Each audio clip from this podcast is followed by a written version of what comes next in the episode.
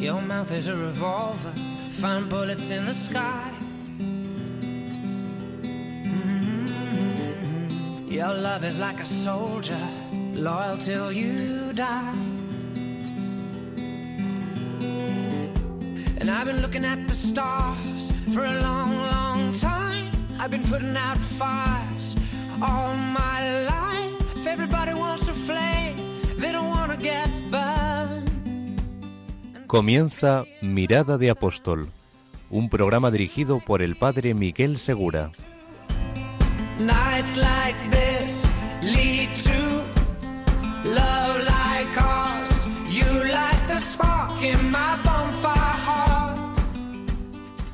Muy buenas noches y bienvenidos a un nuevo programa de Mirada de Apóstol. Hoy todavía es domingo, como fue domingo el día de la resurrección, y fue también domingo el día de Pentecostés, ese día en que unos pobres pescadores se convirtieron en apóstoles para toda la iglesia. Y tuvieron un gran fruto ese día. Bautizaron a miles. Bueno, dejadme que comience comentando dos experiencias.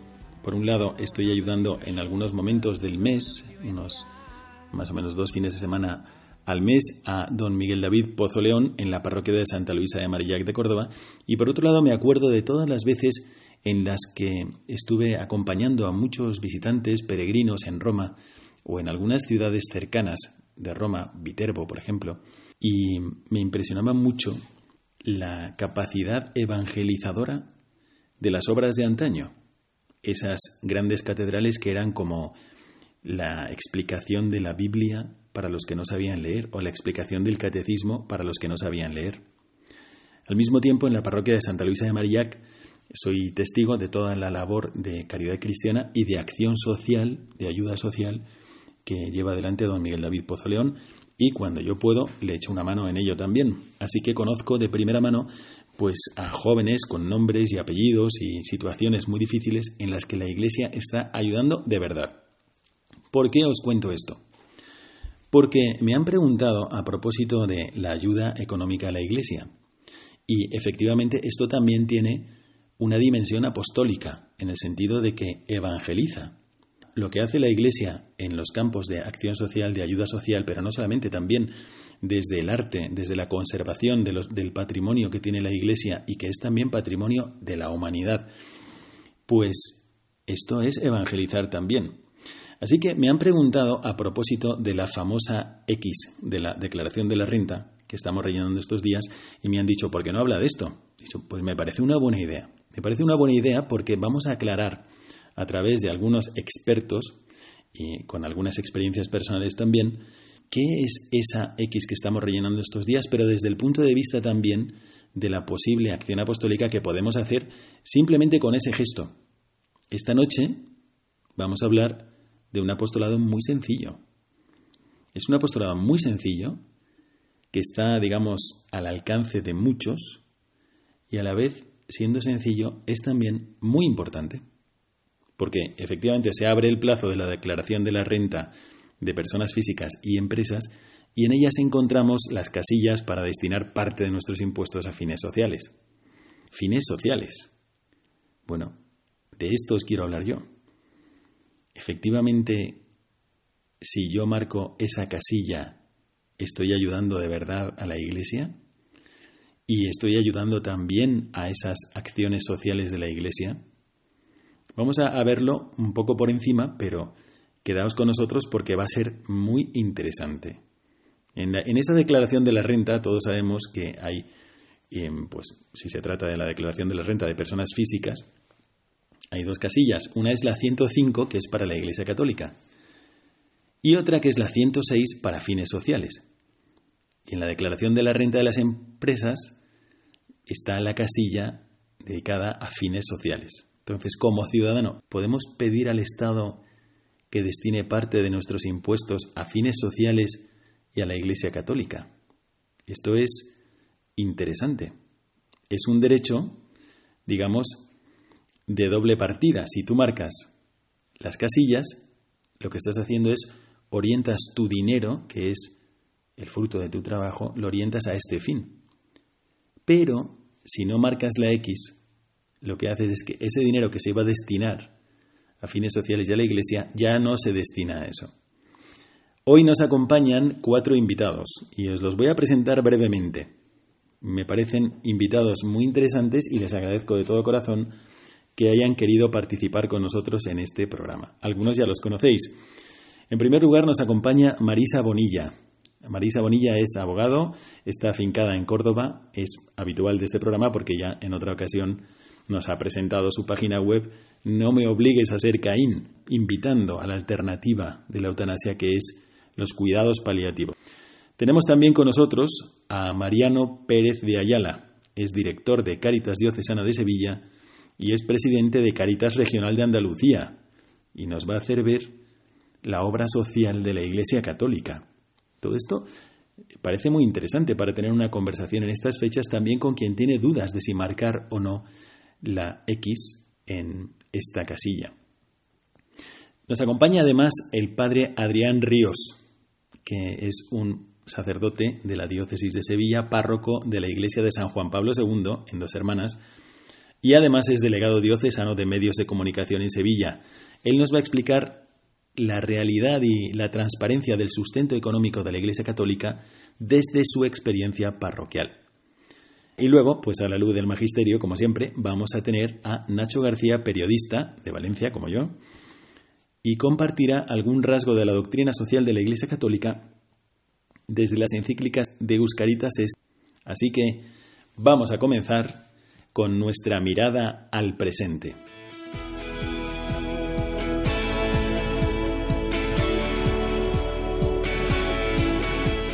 Mirada al presente.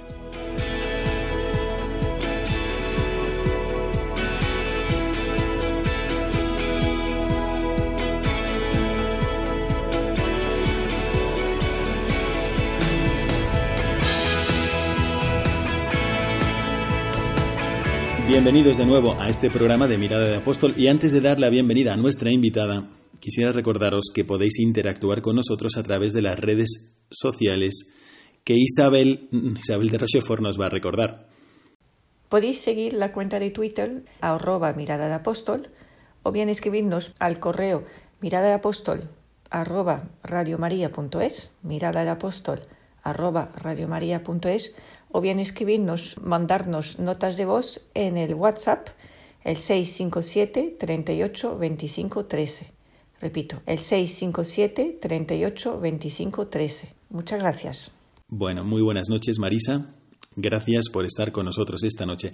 ¿Nos puedes explicar desde tu punto de vista, objetivamente, en qué consiste la famosa X de la declaración de la renta?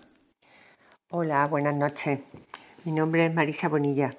Soy abogado en ejercicio en la ciudad de Córdoba. Voy a intentar explicaros en qué consiste la famosa X a favor de la Iglesia Católica que todos deberíamos marcar en nuestra declaración de la renta. Si no os importa, voy a empezar por el final, porque me gustaría que todo el mundo le quede claro que para poder colaborar con la Iglesia Católica hay que marcar la X en la casilla 105 del impreso de la declaración de la renta y si además de con la Iglesia Católica queremos colaborar con fines sociales, hay que marcar la casilla 106. Podemos colaborar con uno o con los dos. Os explico para qué sirve esto. A ver, eh, cada año en los presupuestos generales del Estado eh, se, establecen en se establece en qué se va a gastar todo el dinero que la Administración va a recibir de nuestros impuestos. Así pues establece cuánto se va a destinar a pagar a los funcionarios, a los políticos, a hacer carreteras, al mantenimiento de, los servicios públicos, a la sanidad, a pagar el aborto. Este año también tendremos mm, una partida que estará destinada a cubrir ese nuevo servicio que nos va a prestar el Estado, que es facilitar la muerte a quien lo solicite, según la nueva ley de eutanasia. Sin embargo, pues nos dejan opinar en un porcentaje muy pequeño y podemos decidir si queremos que el 0,7% de la cuota íntegra de nuestra declaración, por ejemplo, se le entrega a la Iglesia Católica. Y también nos dejan opinar si deseamos que otro 0,7% se destine a fines sociales. Esto no quiere decir que tengamos que pagar más impuestos, sino que de los que pagamos se va a destinar el 0,7% a la Iglesia Católica si marcamos la casilla 105 y se va a destinar otro 0,7% a fines sociales si marcamos la 106. Es decir, tenemos las siguientes opciones. Marcamos ambas casillas, Iglesia Católica y fines sociales. En este caso se destinará un 0,7% a cada una de las opciones. Es decir, que nosotros decidimos a qué queremos que se destine 1,4% de nuestra cuota íntegra. Podemos marcar una de las dos casillas, fines sociales o Iglesia Católica, en cuyo caso solo estamos decidiendo sobre el 0,7% de nuestra cuota íntegra. O podemos no marcar ninguna opción, claro, en cuyo caso la cuota íntegra del impuesto se imputará íntegramente a los presupuestos generales del Estado eh, y se destinará a los fines generales. Eh, quiero dejaros también muy claro que en caso de que la declaración sea negativa, también se, marcar, se pueden marcar las dos casillas, ya que el 0,7% se aplica a la cuota íntegra, es decir, antes de descontar las retenciones. La asignación del 0,7% a la Iglesia Católica está recogida en la Ley 42-2006 de 28 de diciembre de Presupuestos Generales del Estado para el año 2007, en desarrollo de lo que estaba previsto en el artículo 2 del acuerdo con la Santa Sede.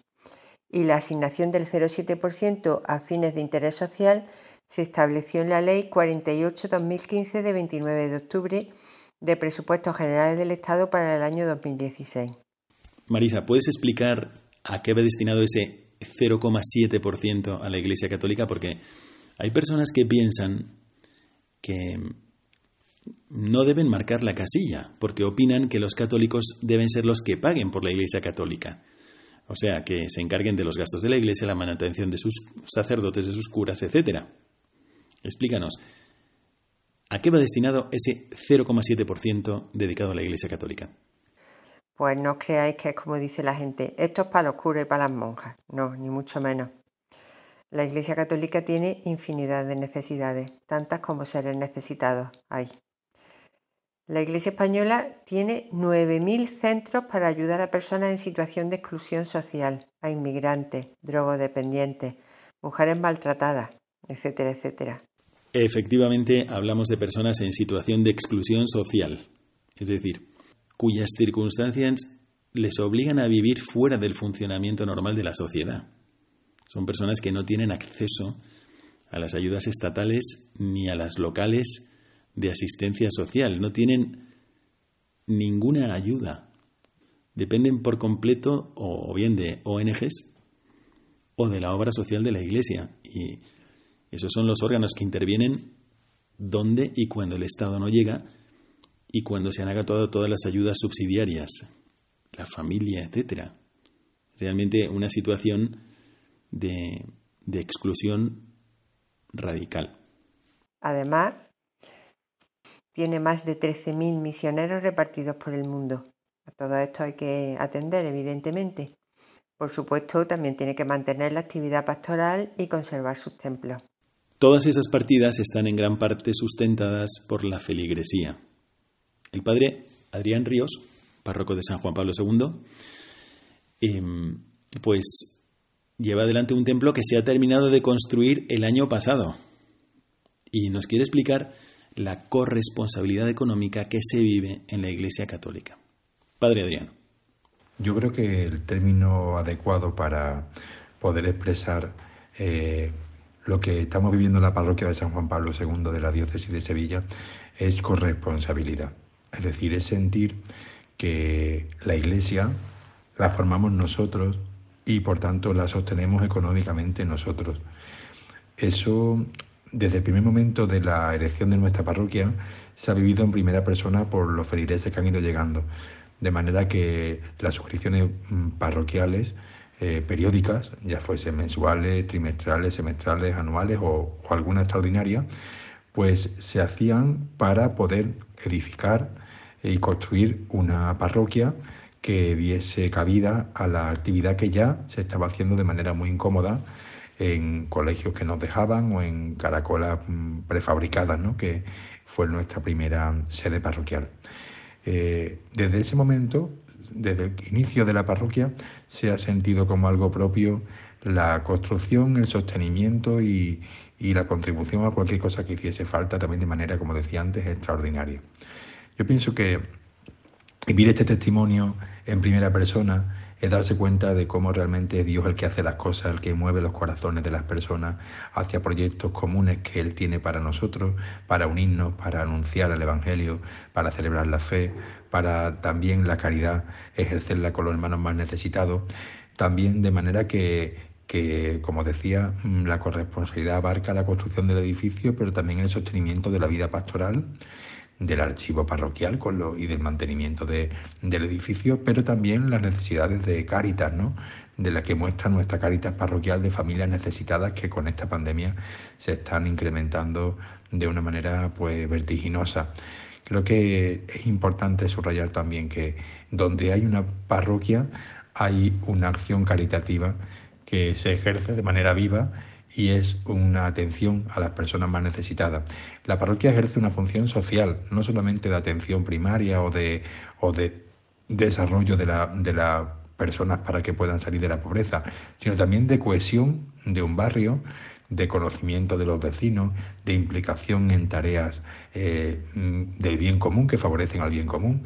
Y todo eso cuando se valora y cuando se vive de manera eh, directa, pues hace que las personas sientan que, igual que contribuyen a otras muchas eh, parcelas de, la sociedad donde se contribuye al bien común, pues también se debe contribuir a esta iniciativa que en cierto modo no deja de ser privada, puesto que no vivimos de subvenciones públicas ni tenemos más que la colaboración de las administraciones que a ellos le, en cierto modo les viene bien también para poder socorrer necesidades de bien común que la Iglesia tiene, con lo cual me parece importante subrayarlo. Creo que en nuestra parroquia lo hemos vivido desde el principio y lo podemos testimoniar así, pero creo que es una asignatura pendiente en, muchas realidades de iglesia, incluso en muchas parroquias donde los feligreses parece que exigen un derecho a una atención en el culto, a una atención en la catequesis, sin descubrir que es una necesidad que deben también suplir ellos con su corresponsabilidad económica. ¿no?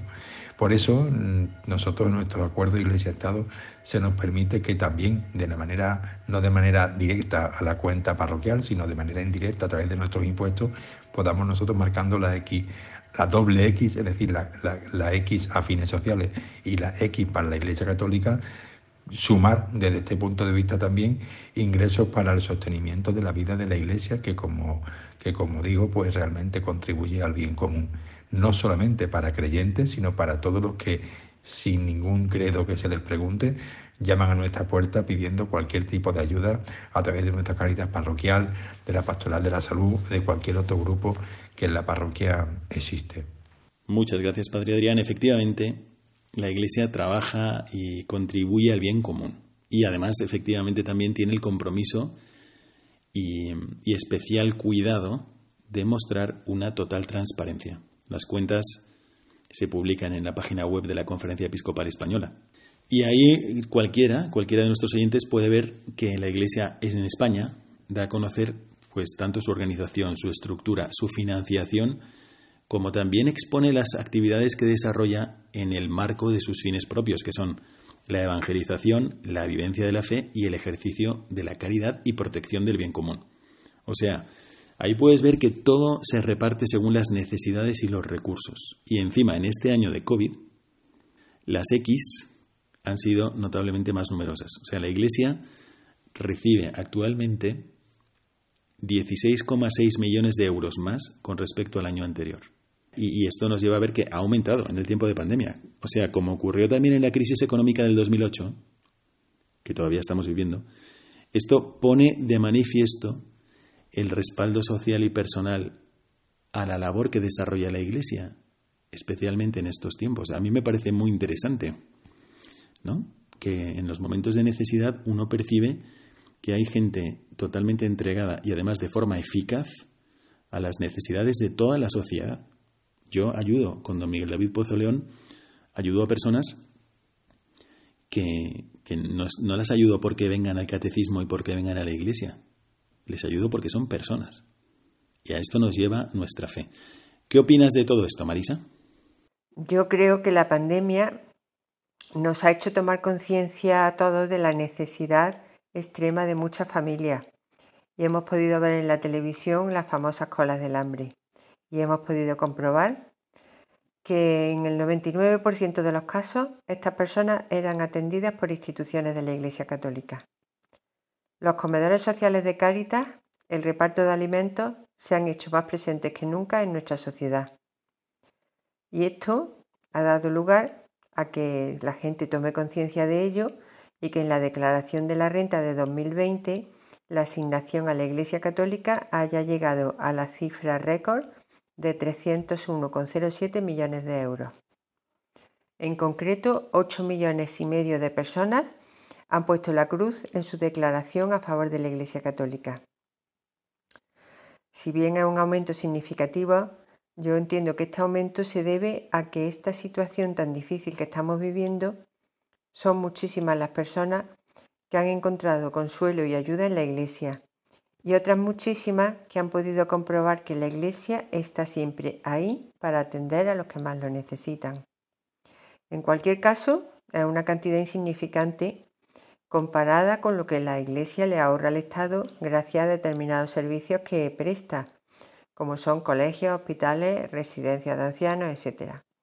Se calcula que cada año la Iglesia le ahorra al Estado, solo en la labor educativa, 2.692 millones de euros.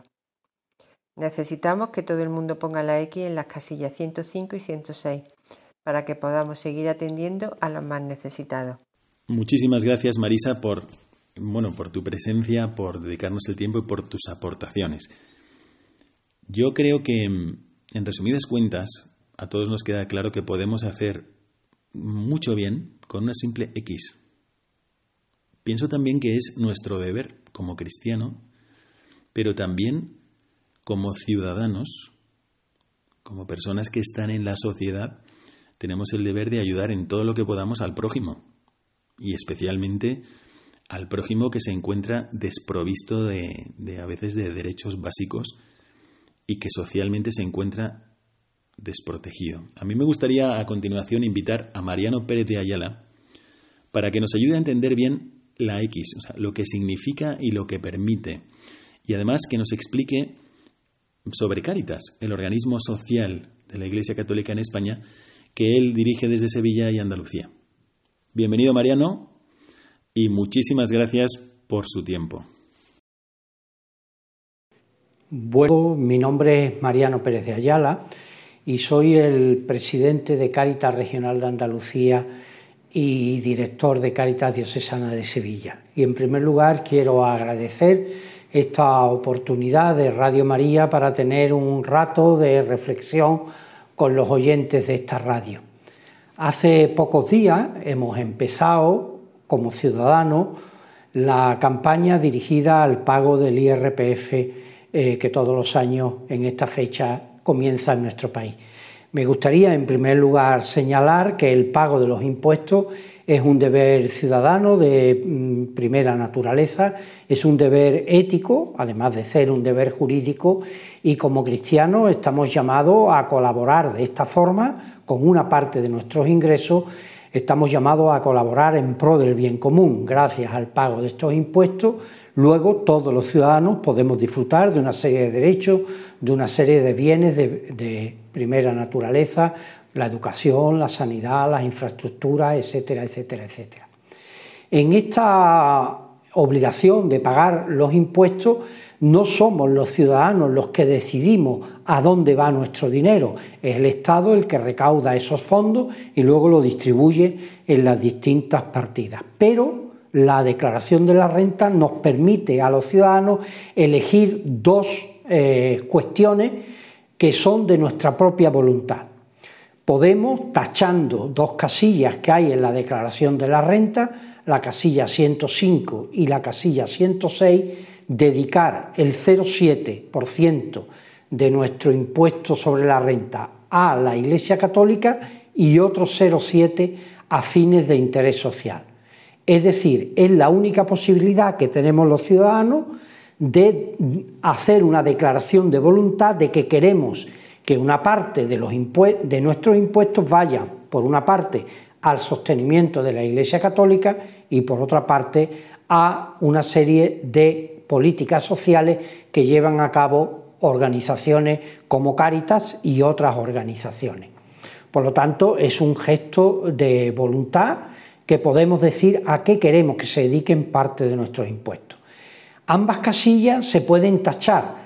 Tachar una no significa que la otra no se pueda tachar. La declaración, en este caso el Ministerio de Hacienda, nos permite o no tachar ninguna, con lo cual esos fondos que nosotros no mm, decimos dónde queremos que vayan, el Estado lo dedicará a lo que considere conveniente.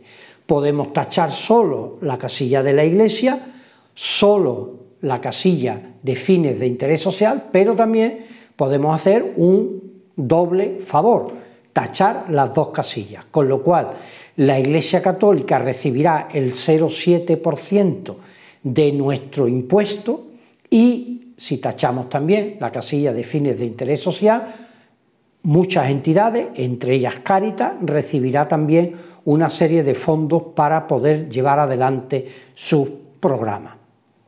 Para la Iglesia Católica, en su caso, es muy importante que los ciudadanos, sean o no católicos, pero principalmente los católicos, contribuyamos de esta manera a que con estos fondos la Iglesia, entre otras cosas, pues paga el salario de los sacerdotes, lleva adelante obras de todo tipo, de carácter social, de carácter educativo.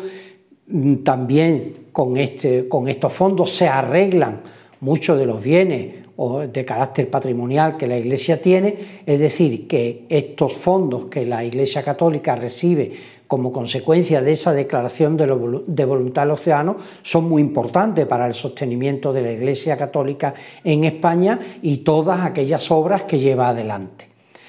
Con la casilla de fines de interés social eh, se sufragan programas que organizaciones de acción social presentamos a una convocatoria que hace el Gobierno y las comunidades autónomas por referirme a Cáritas y bajando a Cáritas en Andalucía, el año pasado las 10 Cáritas andaluzas recibieron del IRPF, es decir, de esa declaración de voluntad de los ciudadanos, 4 millones de euros. En el conjunto del presupuesto de las Cáritas de Andalucía, que fue 40 millones de euros el pasado año, el 10% de esos recursos vienen, por tanto, de esta vía es una cantidad mm, importante. Gracias a esos 4 millones del conjunto de 40, pues las Cáritas de Andalucía podemos llevar adelante una serie de programas en atención a las personas y los colectivos más desfavorecidos. ¿Y cuáles son esos programas?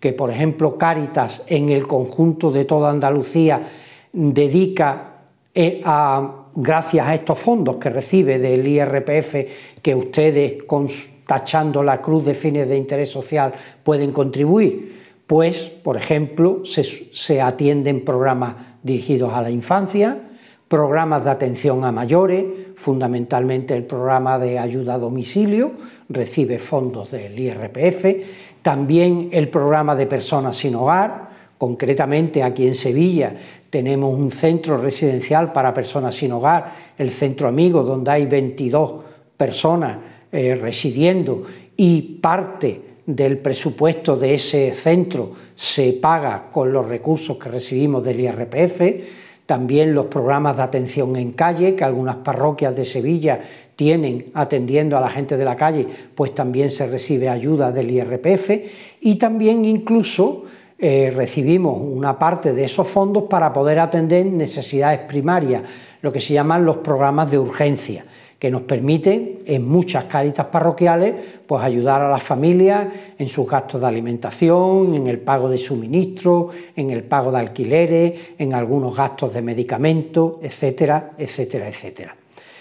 Vuelvo a insistir, es una manera de expresar nuestra voluntad de que una parte pequeña, si, ustedes quieren, de nuestros impuestos vayan concretamente a dos fines. el sostenimiento de la Iglesia Católica y también a fines de interés social y entre esos fines de interés social pues están los proyectos que Cáritas presenta.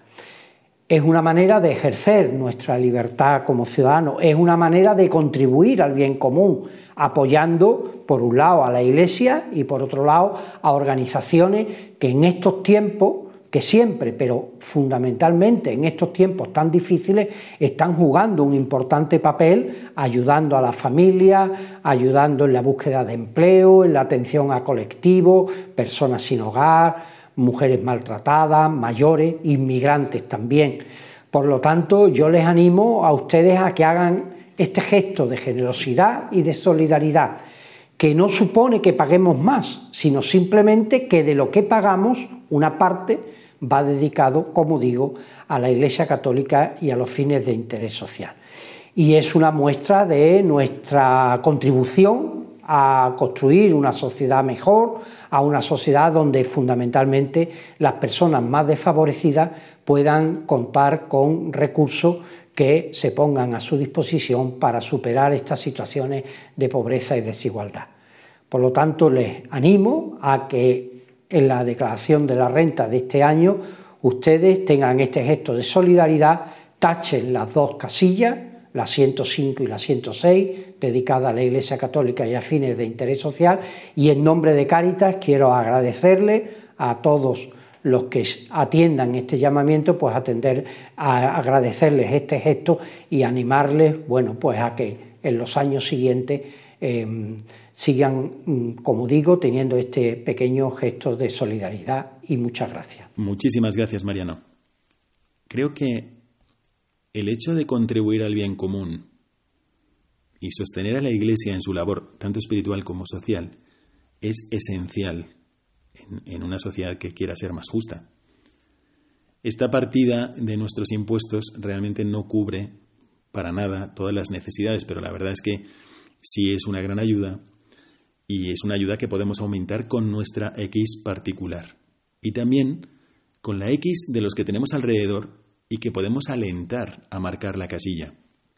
Cuando tú conoces a las personas necesitadas con nombres y apellidos, que esto le pasa a todos los párrocos de España, y no solamente a los párrocos, cuántas personas comprometidas en la iglesia, religiosas, consagradas, eh, laicos, familias completas, están comprometidas en la ayuda social de las personas que lo están pasando realmente mal. O sea, es nuestro derecho poner esa X, pero además de ser nuestro derecho, me parece que es un gesto cívico y prácticamente pues una obligación cristiana. Siendo que esto es libre, efectivamente es libre, pero por la acumulación de razones y por las necesidades actuales, me parece casi una obligación. En la segunda parte de nuestro programa vamos a escuchar algunos textos del Magisterio de la Iglesia y le vamos a pedir a Nacho García que nos los comente brevemente. Empezamos así la mirada al Magisterio.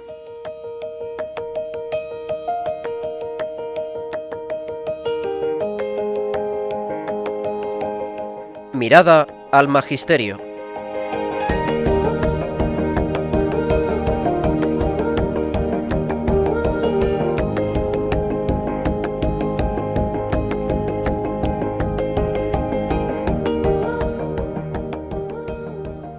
Nacho, bienvenido al programa y gracias por traernos estos textos y también animarte a comentarlos con nosotros. Sé que los has sacado de la encíclica de Euscaritas Est y efectivamente pienso yo que estos textos son muy apropiados para el tema de hoy. Es la primera encíclica escrita por el Papa Benedicto XVI. Fue promulgada el 25 de diciembre del 2005 en ocho idiomas, como se suele hacer habitualmente, y trata del amor cristiano. Nacho, tú has cogido de esta segunda parte de la encíclica titulada El ejercicio del amor por parte de la Iglesia como comunidad de amor. Y en ella el Papa pues nos expone cómo la Iglesia vive una caridad que es manifestación del amor trinitario, cómo la caridad es la tarea de la Iglesia y cómo la Iglesia une la justicia y la caridad y detalla las múltiples estructuras de servicio caritativo en el contexto social actual. Entonces, sin más, le pedimos a Isabel que lea el primer párrafo elegido por Nacho. El amor al prójimo, enraizado en el amor a Dios, es ante todo una tarea para cada fiel, pero lo es también para toda la comunidad eclesial, y esto en todas sus dimensiones, desde la comunidad local a la iglesia particular hasta abarcar a la iglesia universal en su totalidad. También la iglesia, en cuanto comunidad, ha de poner en práctica el amor. En consecuencia, el amor necesita también una organización como presupuesto para un servicio comunitario ordenado. La Iglesia ha sido consciente de que esta tarea ha tenido una importancia constitutiva para ella desde sus comienzos. Leemos en los Hechos de los Apóstoles, capítulo 2, versículos 44-45.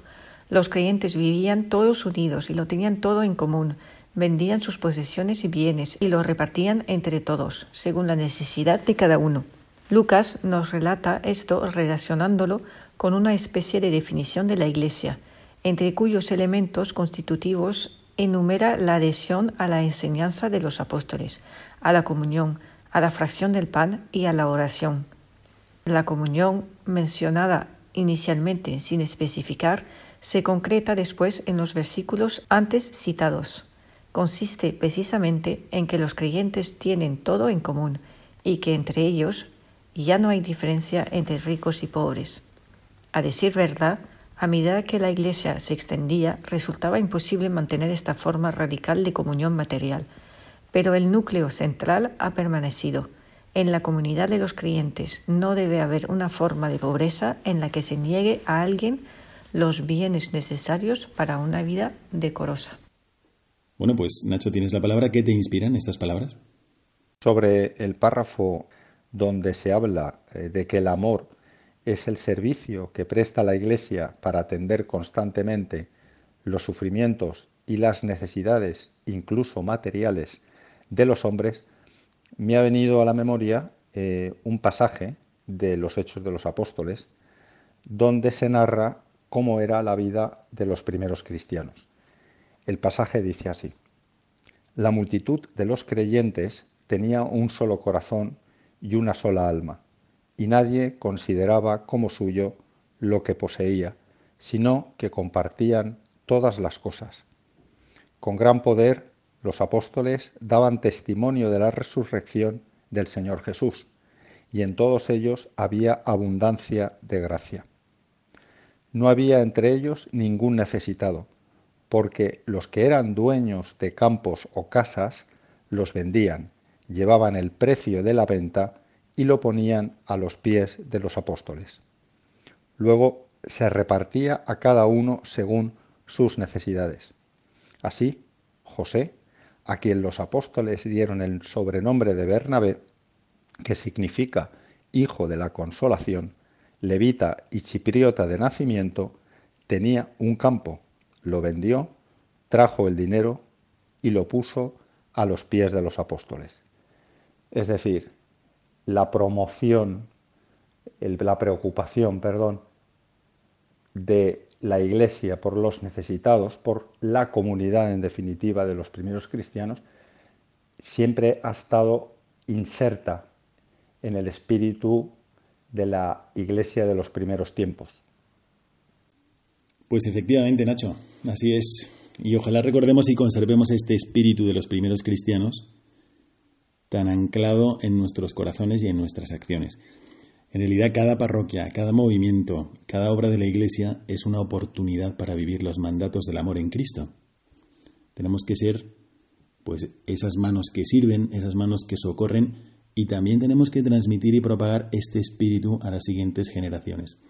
Bueno, este ha sido un texto muy provechoso, me parece a mí. ¿Qué otro texto nos has traído, Nacho? Otro aspecto que me ha llamado la atención de esta encíclica que estamos comentando, de Euscaritas Est, es eh, cuando el Papa Emérito define la caridad de la Iglesia no como una especie de actividad de asistencia social que también pueden hacer otras organizaciones, sino que esa actividad pertenece a nuestra naturaleza y es por tanto manifestación irrenunciable de nuestra propia esencia. Perfecto, Isabel nos va a leer este pasaje. En este otro texto de la misma encíclica Deus Caritas Est, pues Nacho nos va a comentar, leemos lo siguiente. La naturaleza íntima de la Iglesia se expresa en una triple tarea.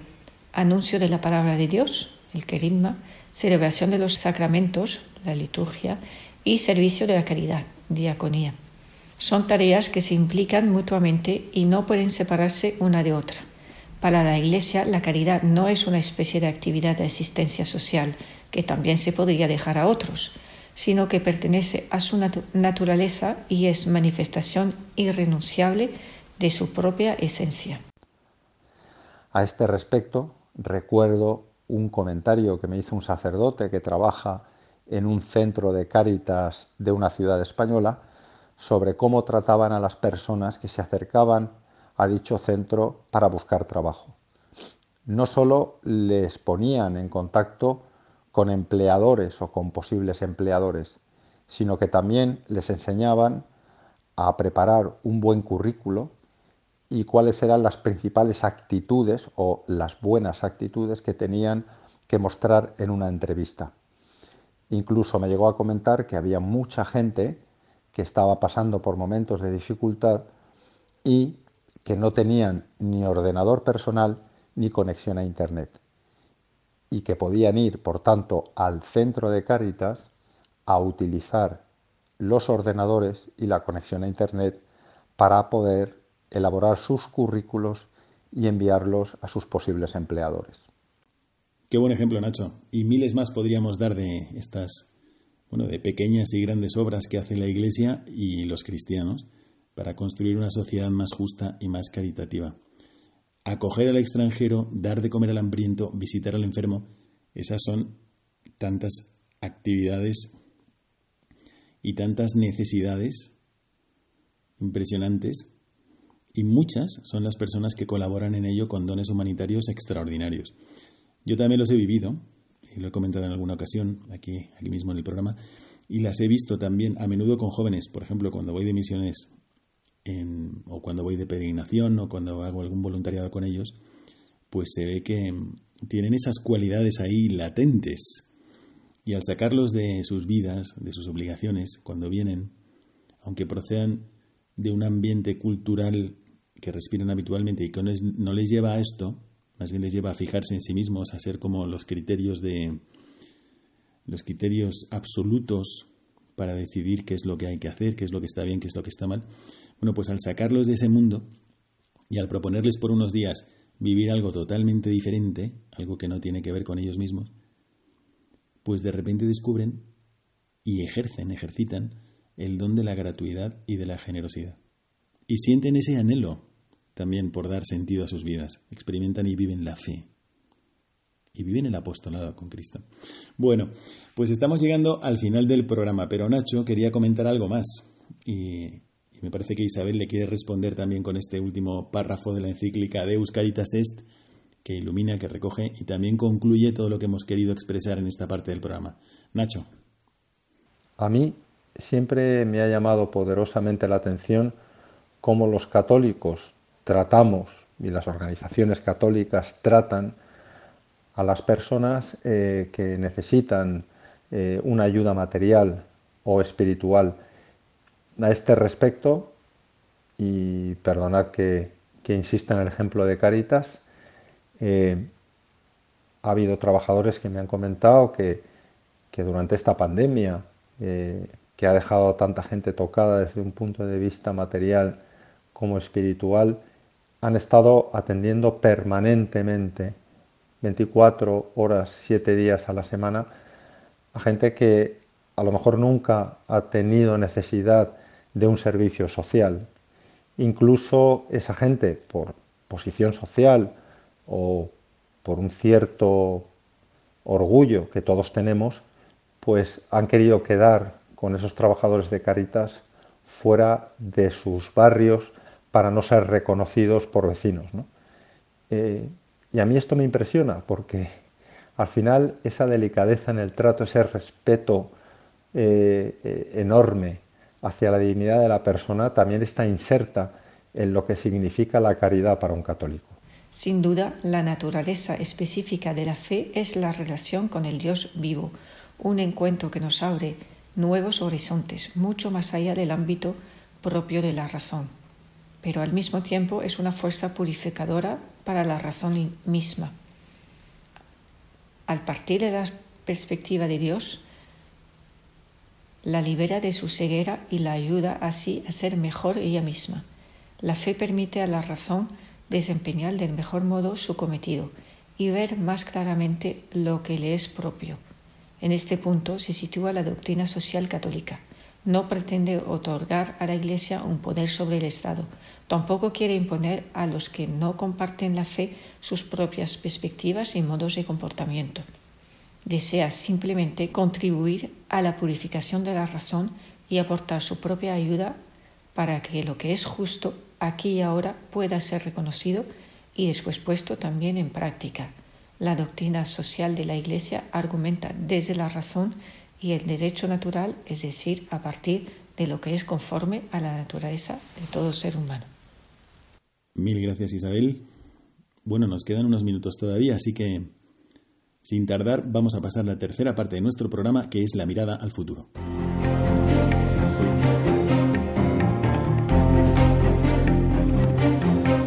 Mirada al futuro.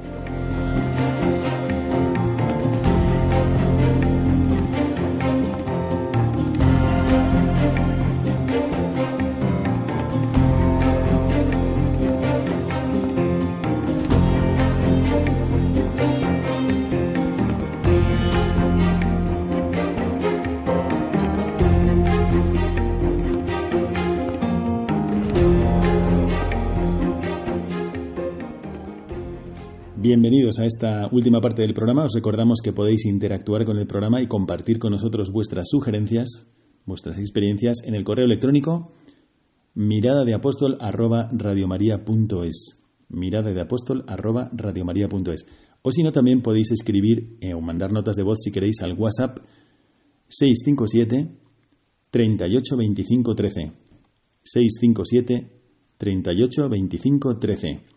Y vamos a cerrar este programa con Marisa Bonilla y con Nacho García. Queremos eh, alentar a los que nos oyen al apostolado. Y esta noche hemos tratado de resaltar lo importante que puede ser una simple X en la declaración de la renta, que efectivamente sí está conectada con lo que podemos hacer en bien de los demás. Entonces, Nacho, ¿quieres empezar tú? Yo marco las X de Iglesia y fines sociales en mi declaración anual de la renta porque con ello contribuyo a financiar en parte a la Iglesia Católica. Eh, dentro de las múltiples tareas y actividades que realiza a lo largo del mundo y, en España particularmente, a mí me gustan las que tienen que ver con eh, promoción de empleo, lucha frente a la pobreza, violencia de género, su trabajo con los inmigrantes, con los jóvenes y, con la infancia. ¿Y tú, Marisa? ¿Quieres añadir algo? Bueno, Padre Miguel, quiero darle las gracias de todo corazón a usted y a Radio María por haberme permitido hablar de las famosas cruces o de las famosas X.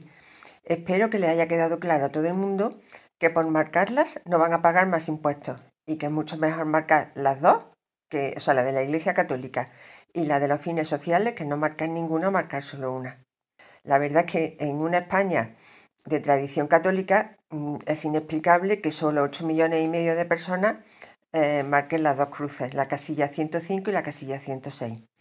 Por eso es nuestra obligación y la de todos los que habéis escuchado hoy este programa, comentarlo con vuestros padres, con vuestros hermanos, con vuestros compañeros de trabajo, con vuestros amigos. Que se lo digáis a vuestro asesor fiscal. Y si resulta que eres asesor fiscal, pues mucho mejor, porque entonces tu labor es mucho más importante. Todos hemos deseado alguna vez ser héroes, salvarle la vida a alguien, pero queremos hacer algo que se vea, que sea muy importante, para que todo el mundo nos admire. Pues bien, ahora, con el insignificante gesto de marcar una X o dos X, Vamos a salvar vidas. Vamos a dar alimento a esa madre desesperada que viene a nuestras parroquias porque ya no puede dar de comer a sus hijos.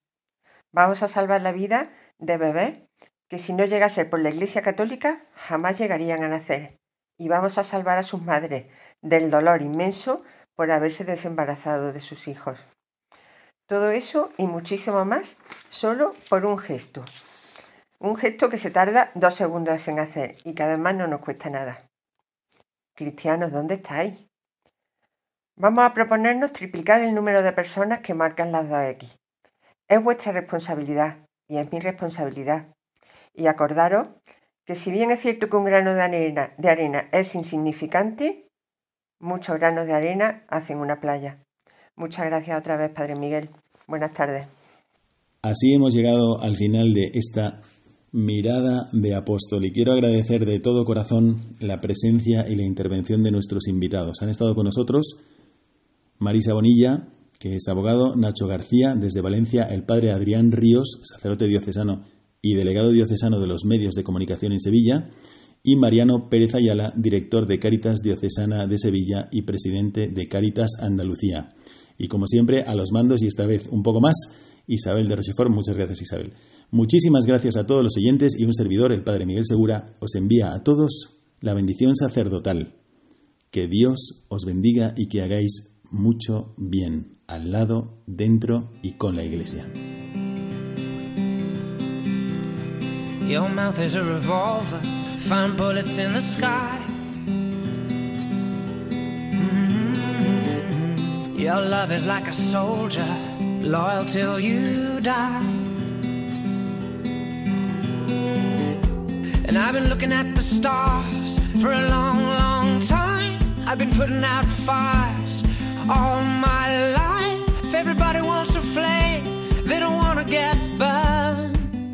Acaban de escuchar el programa Mirada de Apóstol, dirigido por el padre Miguel Segura.